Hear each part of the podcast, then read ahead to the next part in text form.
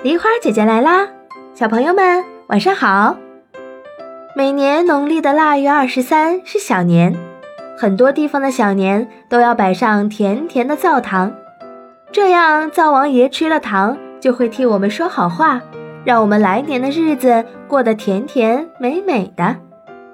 但是大家知道灶王爷到底是谁吗？今天。梨花姐姐来给大家讲讲灶王爷的故事吧。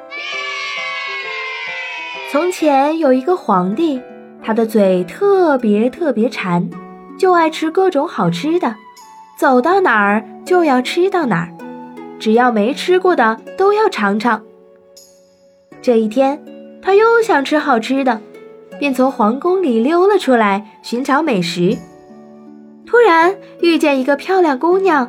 这个姑娘手里提着个篮子，从皇帝身边走过，传来一阵香气。皇帝闻到香味儿，不由自主地流下了口水。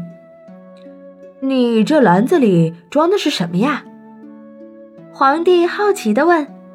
姑娘打开篮子，哇，原来是红彤彤、甜滋滋的枣糕呀！皇帝最喜欢吃甜甜的东西了，就迫不及待地说。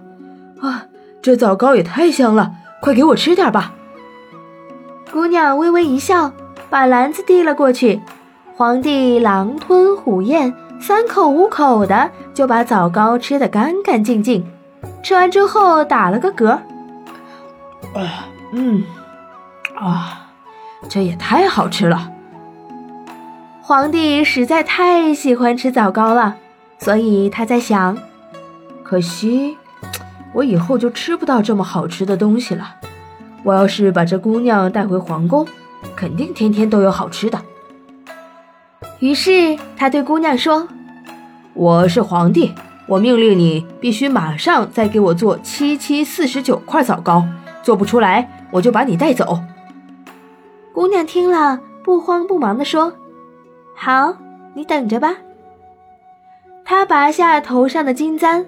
冲着篮子一划，七七四十九块热气腾腾的枣糕整整齐齐地出现在篮子里，这也太神奇了！皇帝见难不住姑娘，就耍赖，想要强行带姑娘回宫。没想到姑娘伸出手，一巴掌就把皇帝按到了灶台上，皇帝一下子贴到了墙头上，这下坏了。皇帝想下来，可怎么也下不来。这一天刚好是农历的腊月二十三。哼，谁让你嘴馋？你就在灶台上住下吧。以后别人坐着，你站着；别人吃着，你看着吧。说完，姑娘架起彩云飞上天去。贪吃的皇帝从此就变成了灶王爷。从此以后。灶王爷就天天的站在灶台边看人家吃饭，时间长了，人们觉得灶王爷怪可怜的，于是每到腊月二十三这天，大家就给灶王爷摆上好吃的，这叫做祭灶。到了这一天，孩子们最高兴了，他们跟灶王爷一起吃枣糕、柿饼、核桃、糖饼，还有糖瓜。据说过了腊月二十三。灶王爷就要上天去见玉皇大帝，因为他吃了大家给他的好吃的，见了玉皇大帝就一个劲儿的夸大家，这样来年大家的生活也就都甜甜美美的啦。好啦，灶王爷的故事就讲完啦。所以啊，每年的腊月二十三，我们都要和爸爸妈妈一起给灶王爷准备好吃的哦。在生活中，我们也不能嘴馋贪吃哦。爸爸妈妈给我们买了好吃的零食，我们要和爸爸妈妈一起分享。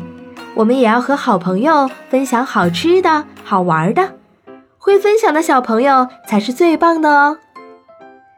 今天的故事就讲到这里啦，小朋友们，有谁还记得给灶王爷准备好吃的是哪一天呢？留言告诉梨花姐姐，就有机会得到梨花姐姐精心准备的神秘小礼物哦。喜欢梨花姐姐的故事，别忘了点赞、分享、订阅哦！每晚八点，我们不见不散。